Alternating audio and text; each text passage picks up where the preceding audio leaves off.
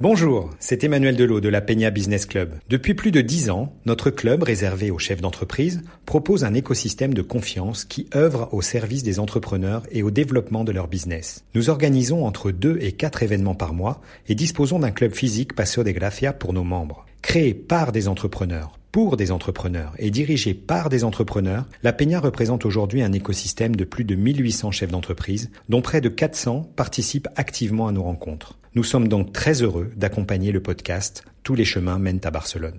Tous les chemins. Tous les chemins mènent à Barcelone. Parcours, carrière, réussite, échec. Un podcast d'Aurélie Chameroy sur Equinox Radio. Peut-on se faire une place en tant qu'expatrié français dans un écosystème catalan qui a évolué sans vous Peut-on ne pas aimer l'école et devenir un entrepreneur à succès Je suis partie à la rencontre de Romain Forneil, ce chef étoilé français à la tête de plusieurs restaurants à Barcelone dont le célèbre Caelis a su imprimer son style dans le panorama gastronomique catalan. Romain nous raconte comment il s'est dirigé vers la restauration, comment il a réussi à s'intégrer dans le petit monde des chefs catalans et comment il parvient au quotidien à gérer ses différentes entreprises tout en préservant sa créativité. Romain Forneil, bonjour. Bonjour. Alors merci de m'accueillir ici euh, au Caelis. Donc Avec grand plaisir. toi, tu, on te connaît parce que tu es aujourd'hui chef étoilé. Comment tu es arrivé à la cuisine? Comment c'est un rêve d'enfant, c'est un métier passion? Euh, Non, je suis plutôt arrivé dans la, dans la cuisine par dégoût de l'école et je cherchais un chemin plus rapide pour euh, pour gagner ma vie et après ça a été une passion parce que ça m'a plu voilà mais euh, au départ c'était euh, c'était par échec scolaire successif. D'accord. Qu'est-ce qui te plaisait pas à l'école? Le l'école en général parce que je la comprenais pas parce que je savais pas ce que je faisais là, je savais pas où, où ça allait me mener. Et j'ai découvert un métier concret qui qui, qui m'ouvrait euh, un horizon où je voyais qu'il y avait euh, effectivement quelque chose à faire derrière. Et surtout ça me donnait euh, la possibilité de travailler et de gagner ma vie et d'être indépendant et de pouvoir voyager. Donc ça, ça m'a permis de d'aimer ce métier. Et tu es arrivé très jeune à Barcelone. Je suis arrivé très jeune à Barcelone. Oui, j'avais 22 ans, 23 ans, 23 ans. J'avais vécu euh, quelques années avant à Barcelone, en 95, et je suis revenu vivre définitivement en 2001. En 2001, voilà. Pourquoi Barcelone? Euh, Au départ, parce que euh, j'ai rencontré la mère de mes enfants ici il y a très longtemps et donc je suis venu m'installer. J'ai passé euh, quelques temps euh, dans la ville, elle m'a plu et là je me suis dit un jour ben, je viendrai m'installer, mais il fallait que je trouve une excuse pour pouvoir venir m'installer et la cuisine a été le bon euh, le bon compromis pour venir m'installer. Voilà. Donc tu étais à Barcelone, tu as rencontré ta future femme, tu es revenu en France hein, en ce moment-là? Voilà, je suis revenu en France. Là j'ai fait mes armes un peu à droite et à gauche. J'ai travaillé euh, dans des restaurants parisiens qui étaient de, qui étaient euh, de renommée. Euh, donc j'ai fait des stages euh, relativement courts dans ces restaurants. Je travaillais chez Alain Ducasse à Paris et au Taïwan. Ça m'a ouvert un peu un horizon autre que celui que j'avais connu sur Toulouse. J'avais travaillé chez Michel Saran à Toulouse, au Jardin de l'Opéra et au restaurant Le Pastel. Et voilà, je suis revenu ici j'ai eu la chance de rencontrer quelqu'un ici qui avait un restaurant, euh, qui était mon beau-père à l'époque, et qui avait un restaurant qui s'appelait la Maison du Languedoc-Roussillon, Jean-François Ferrier, qui m'a bien bien fait comprendre ce que voulait la clientèle locale. Et que lui, euh, il était arrivé dans les années 90 et il avait vu qu'il avait dû s'adapter. Et donc moi j'ai suivi un peu le même chemin. J'ai eu la chance à l'époque de, de pouvoir m'installer au Ritz par l'intermédiaire de Jean Gaspard qui était président du Barça à l'époque et Jean Gaspard m'a dit, écoute, t'as trois ans pour avoir une étoile, euh, qu'est-ce qu'il faut qu'on fasse? Mais j'ai dit déjà, on va faire quelque chose, il va falloir refaire le restaurant, il va falloir le séparer de, de tout ce qui était euh, hôtel, et euh, ce que je veux, c'est m'associer avec toi, voilà. Donc on s'est associé, on a monté ce, ce restaurant qui s'appelle Kaelis. Tu avais déjà été étoilé en France? J'avais été étoilé en France. J'avais été étoilé en France sur l'édition 2000 du Guide Michelin. C'était une gérance sur le plateau de l'Aubrac qui avait été créée par la, le conseil régional euh, du Languedoc-Roussillon. Et ça m'a permis de, effectivement, d'avoir, euh, d'être un peu chassé et de, faire des belles rencontres. Donc à l'époque, c'est par l'intermédiaire de Jean-Louis Dulot, un ami à moi euh, qui était hôtelier à Barcelone, m'a présenté les propriétaires du Ritz. Donc voilà, donc Jean Gaspard à l'époque m'a donné l'opportunité de relancer un restaurant, de faire vivre un restaurant qui qui vivotait et on était vraiment au, au, balbutiement de la de la restauration d'hôtel en Espagne. Il n'y avait pas de restaurant étoilé dans les restaurants d'hôtel, ça n'existait pas. Mais moi je voyais qu'en France ça commençait à, à, à, pas mal bouger. Je dis pourquoi pas ici? Et on a été les premiers euh, étoilés dans un hôtel. On a, eu, on a été le, le, le, premier hôtel en Espagne à être étoilé dans un 5 étoiles grand luxe à l'époque. Et ensuite, ben, maintenant, enfin aujourd'hui, la majorité des restaurants étoilés sont dans des hôtels. Alors tu disais que tu avais appris comment t'adapter à la clientèle locale. C'est passé par quoi? Ben, Déjà, il faut comprendre euh, où tu es. Il faut comprendre qu'on est dans une ville quand même qui a une identité très forte, qui a une identité euh, catalane très forte et une identité méditerranéenne très importante. Donc il faut comprendre un peu euh, tout le registre culinaire qu'il y a ici depuis des années. Il faut comprendre aussi que les 20 dernières années, euh, les 25 dernières années, la révolution euh, gastronomique dans le monde entier, elle était, elle est partie d'ici. Il y a eu la nouvelle cuisine en France, mais euh, pendant 20 ans, il s'est rien passé.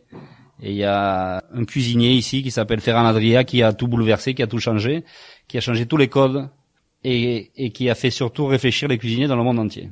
Alors ça, qu'on le veuille ou non, on, est, on peut être chauvin, mais la révolution, c'est lui qui l'a faite. C'est lui qui l'a apporté. Et la cuisine avant-gardiste était ici à Barcelone en Catalogne. Oui, c'était pas vraiment une cuisine avant-gardiste, c'était euh, changer les codes. C'était codifié depuis euh, depuis des années par Escoffier. Ça avait été un peu euh, modifié par l'impulsion de la nouvelle cuisine avec Michel Guérard, Paul Bocuse, avec la famille Trois Gros. Mais vraiment, celui qui a fait la, la, la révolution dans les années 2000 et la révolution du siècle de la, de c'est Ferran Adria. C'est lui qui a réussi à, à impulser euh, des restaurants dans le monde entier. C'est-à-dire, c'est pas lui qui les a qui les a ouverts, mais c'est lui qui a ouvert les yeux au chef et qui leur a dit "Écoutez les gars, il y a un terroir, il y a euh, des produits, il y a euh, des hommes, et il y a un chemin. Et ce chemin, c'est quoi? Ça, ça, passe par euh, quelque chose de beaucoup plus ludique que ce qu'était la, la, cuisine euh, française euh, codifiée. Et c'est là où, tout a changé. J'ai eu la chance de vivre tout ce cheminement à côté de ces grands chefs locaux qui m'ont de suite accepté. C'est ce qui a fait que je pense je suis le seul chef français à avoir été étoilé et surtout avoir pouvoir avoir pu être intégré à tout ce collectif de, de cuisiniers. Il y en a pas d'autres en Espagne. Pourquoi? Parce que justement, je pense qu'il y en a qui ont voulu donner des leçons et je crois qu'on en avait plus à recevoir qu'à donner. Ce que j'ai fait, c'est me taire, écouter et regarder et goûter ce qui se faisait, et puis m'ont accepté. Voilà. Donc euh, Ferran a démarré, a démarré cette révolution et j'ai eu la chance de vivre cette révolution en même temps que je vivais mon installation dans la ville. Donc je me suis dit, bah, écoute, moi ce que je sais faire, c'est de la cuisine euh, très classique française. On va prendre les produits locaux, on va faire un peu de sourcing et voir à droite à gauche les gars qui sont capables de m'amener les produits que je veux. Je vais pas faire venir de produits de France.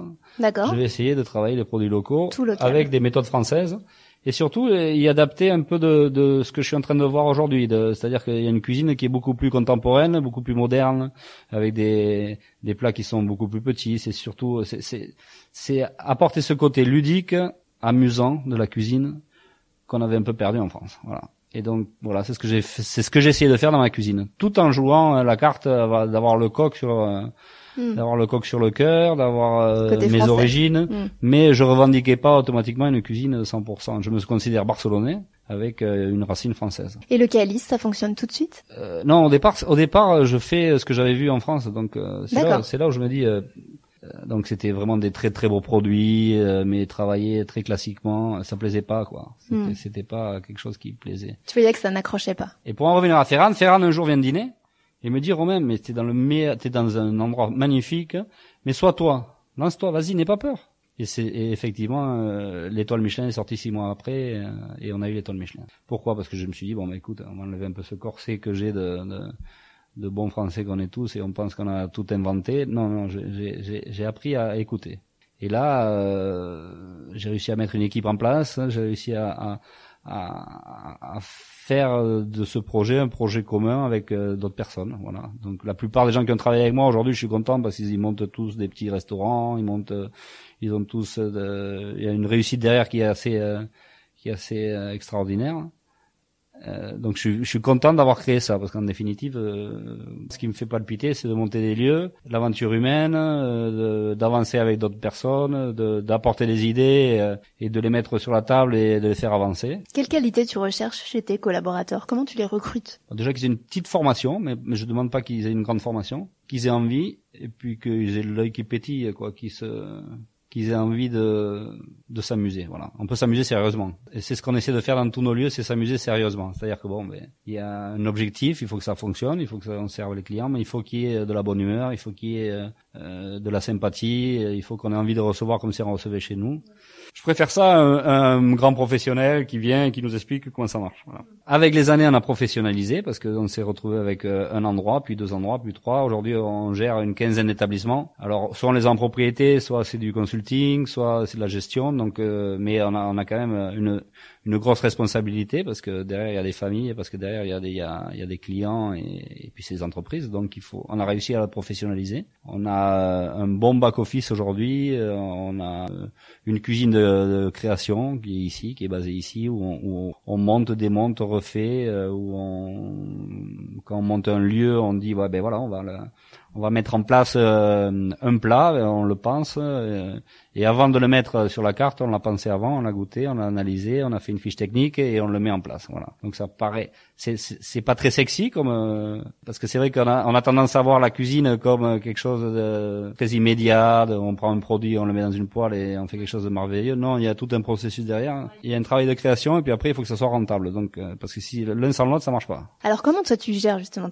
Vous gérez une quinzaine d'établissements comment tu arrives à garder cette créativité J'ai réussi à, bien marquer euh, chaque euh, corps de métier, c'est-à-dire que euh, on a on a réussi à séparer la créativité de ce qui est la production. C'est-à-dire que quand c'est sur la chaîne de production, on parle un peu comme un industriel, mais c'est vrai, c'est un peu comme ça. Quand quand quand on a quand on a réussi à mettre le produit au, au point, mais on a des bonnes personnes, des bons professionnels qui sont capables de le faire venir dans l'assiette pour que les gens passent un agréable moment. Maintenant, tout le process, euh, c'est moi qui le contrôle. Alors ça ne veut pas dire que les collaborateurs ne participent pas, c'est pas ça. Sauf que euh, ben, il y a une idée, on, on, la discute, mais on la discute pas euh, devant le client. C'est-à-dire qu'on la met au point et après on la met et après on la met en exécution. C'est toi qui impulse le processus de création et ensuite ça. tes collaborateurs le, le répètent. Exactement. Mais un processus de, de créativité dans la cuisine, c'est pas que la cuisine. Tout ce qui amène à la cuisine. Mais euh, ça passe par l'art de la table, ça passe par la décoration, ça passe par la musique, ça passe par euh, les habits des serveurs, ça passe par euh, comment on serve les serveurs, ça passe de, du par le sourire du serveur, ça passe par le sourire du cuisinier, ça passe par le bon sourcing du produit. Donc voilà, tout ça, si on le filtre pas, ça peut être un peu chaotique. Donc on le filtre et aujourd'hui, ça nous permet de monter des lieux, de monter des lieux avec une certaine identité, de monter des lieux qui sont euh, très vite euh, gérés. Et ça, c'est le, c'est ce qu'on a réussi à mettre en place pendant euh, toutes ces années où on a monté ce petit groupe de restauration. Petit groupe, petit groupe important. Oui, ça reste un petit groupe. J'étais tout seul à l'assumer pendant pendant des années. Là, je viens de faire entrer quelqu'un avec moi sur tout le groupe et ça, et ça m'aide à professionnaliser et ça m'aide à asseoir euh, quelque chose euh, qui s'était monté un peu de briquet de broc. Voilà, mais euh, maintenant ça devient sérieux. On a, une, ouais, on a 140 personnes qui travaillent avec nous. voilà, donc ça fait, oui, ça fait du monde. Ouais. Alors quand on t'écoute Romain, on a l'impression que c'est la, la success story. Est-ce que tu as raté des choses? Est-ce qu'il y a des choses que tu aurais faites différemment? Ah ben de toute façon, obligatoirement, on est obligé de se tromper et on doit se tromper. Tout à l'heure, tu me demandais pour prendre euh, comment j'embauchais les gens. Je, je, les oblige, à, je leur dis, vous avez l'obligation de vous tromper. Ça, c'est n'essayez pas de me démontrer que vous n'allez pas vous tromper. Vous êtes obligé de vous tromper. On apprend de ses erreurs, moi aujourd'hui, euh, qu'est-ce que j'ai gagné? C'est l'expérience. C'est pas euh, les jeunes qui sont avec moi, ils, cuisinent mieux que moi. Euh, les sommeliers, ils savent mieux de vin. Les barman, ils savent mieux. Sauf que moi, j'ai l'expérience. Donc, je me suis planté pas mal de fois. Je me suis planté pour diverses raisons. Je me suis planté parce que c'était des, on avait monté des lieux qui correspondaient pas, où on avait, on s'était empressé, où on n'avait pas bien géré, où c'était un succès, mais derrière on n'avait pas bien calculé qu'il pouvait y avoir une baisse d'activité. Il y a plein de paramètres qui font que euh, un lieu ait une réussite et une certaine réussite ou en est moins. Maintenant, on sait un peu juguler les choses, c'est-à-dire que ça peut arriver que quelque chose qu'on ouvre marche moins, mais on, on sait le, on sait bien le gérer. À une époque, on savait pas le gérer. Il y a des, des, des grosses erreurs qui te viennent à, à l'esprit, des choses où tu te dis avec le recul quand ben, même. Au départ, euh, quand, au, départ, quand je suis arrivé, euh, faire une cuisine 100% française, c'était une erreur. Maintenant, l'adapter au palais local, ça a été euh, une évolution par rapport au départ. Mais ça se passe pareil à quelqu'un quelqu'un qui est qui s'expatrie, quelqu'un qui va travailler à Londres ou à New York, s'il pense qu'il va arriver avec euh, avec euh, ses codes, c'est pas vrai. Il va falloir que lui il amène son talent, qu'il amène son savoir-faire, son travail, mais en même temps qu'il adapte et, surtout c'est à lui de s'adapter pas au client de s'adapter parce que ça ça marche pas, ça existe pas ça. Comment t'arrives toi à, organiser ta journée entre la direction de tous ces établissements, le côté créatif? Comment tu t'organises? Est-ce que tu as une routine? Non, non, pas du tout. Alors, alors moi, je suis, je suis un, un, bordélique organisé. C'est un peu comme je le sens. Donc, j'ai pas de, j'ai pas de routine. Je m'impose certaines choses quand j'ai des rendez-vous, j'essaie, ou quand j'ai des choses à honorer, j'essaie de les honorer et de, et de pas faillir dans ce, de ce côté-là. Mais euh, comment j'organise? J'organise surtout en essayant de, de sortir un peu de, de sortir des restaurants et de voir ce qui se fait ailleurs. Pas automatiquement dans les restaurants, mais par exemple. Euh, je peux aller dans une brocante voir euh, quelque chose. Je peux aller au marché voir un produit. Je peux aller au bord de la mer voir un pêcheur. Je peux aller voir. Euh, enfin, ça. Aujourd'hui, en fait, on a réussi à monter un système. On a des, on a des responsables un peu partout, et puis on a des gens qui s'occupent de, de, certaines choses. Aujourd'hui, euh, ce que je dois faire, c'est essayer de, de filtrer les informations, de leur en amener, et en leur amenant des, des informations que derrière les traite. Et on les traite ensemble. Après, on les fait évoluer ensemble. C'est surtout d'amener des idées. Voilà. Donc on amène des idées et on amène dix idées, on va mettre une en place. Mais il faut le travail, il faut voir si ça plaît, si ça plaît pas. Donc mes journées s'organisent euh, un petit peu comme ça. Hein. Elles s'organisent parce que je suis passé la veille dans un lieu, j'ai vu quelque chose qui fonctionnait pas. Dans l'instant T, ça sert à rien de le dire à la personne. Donc il faut le réfléchir, filtrer l'information et prendre le temps de l'analyser, d'aller voir la personne et lui dire voilà, là je pense que tu t'es trompé et on va essayer de le faire évoluer dans ce sens-là. Faut savoir que nous on fait à peu près 2 2500 passages par jour dans nos lieux donc des informations d'amis qui te disaient eh, j'étais là, il y a eu ci, il y a eu ça, il y a eu ça. Il faut savoir filtrer et il faut pas rentrer. Euh, il faut pas rentrer chaque fois. Donc il faut, euh, si c'est récurrent, il faut il faut traiter le traiter le le, le problème. C'est des lieux de vie qui ouvrent certains de 7 heures du matin jusqu'à 1 heure du matin, donc il peut se passer plein de choses. C'est comme un produit, quoi. C'est vivant, donc il faut euh, il faut bien le il faut bien l'appréhender s'adapter. Alors Romain Forneil, aujourd'hui, c'est une marque. Est-ce que ça ne génère pas une certaine pression? Alors non, parce que j'ai pas d'endroit où, mis à part le Kaelis, qui, qui c'est Kaelis Romain Forneil, mais sinon les autres lieux, j'ai pas le souvenir qui est mon nom à coller. Maintenant, les gens euh, le mettent. Mais les gens le savent. Les gens le savent, mais euh, c'est pas bail. Donc euh, ça m'est arrivé moi de manger dans un de mes restaurants et un client à moi euh, me dire ah t'aimes venir manger ici? C'est un petit peu le but du jeu aussi de pas trop personnaliser les, les affaires pour pour pas en être l'esclave.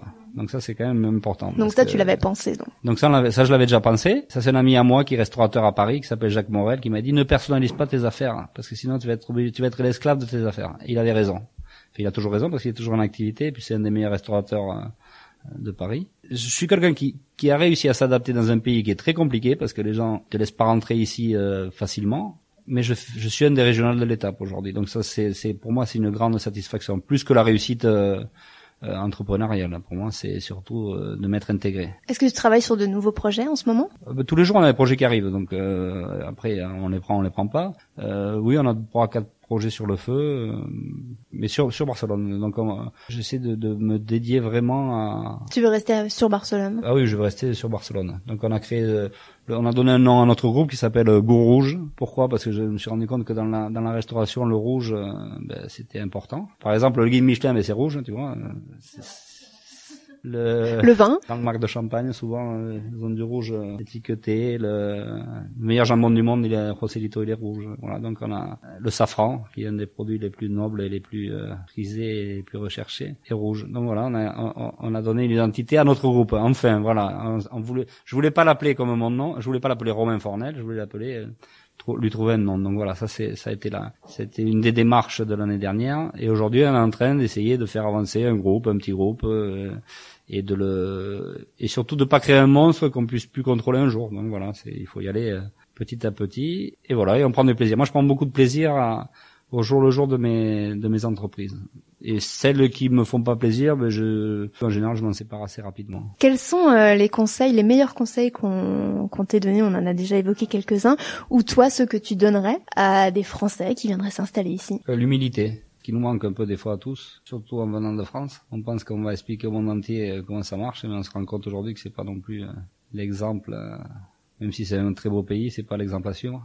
Pour plein de choses. Donc voilà, beaucoup d'humilité, voilà, de, l'humilité, de la patience, et puis savoir écouter les autres, puis savoir se nourrir un peu des échecs des autres. Ça c'est important. Parce que quand tu as appris à, te nourrir des, échecs des autres, t'évites de les commettre toi. Les mêmes erreurs. Merci beaucoup Romain Fournaille d'avoir été sur beaucoup à vous. Merci beaucoup. Tous les chemins, tous les chemins mènent à Barcelone. Parcours, carrière, réussite, échec. Un podcast d'Aurélie Chameroy sur Equinox Radio. Si cet épisode vous a plu, n'hésitez pas à le partager sur vos réseaux sociaux et à nous laisser des commentaires ou des étoiles sur votre application de podcast. Tous les chemins mènent à Barcelone s'écoutent sur Equinox, mais aussi Spotify, Apple Podcast, Deezer, TuneIn et toutes les plateformes de podcast.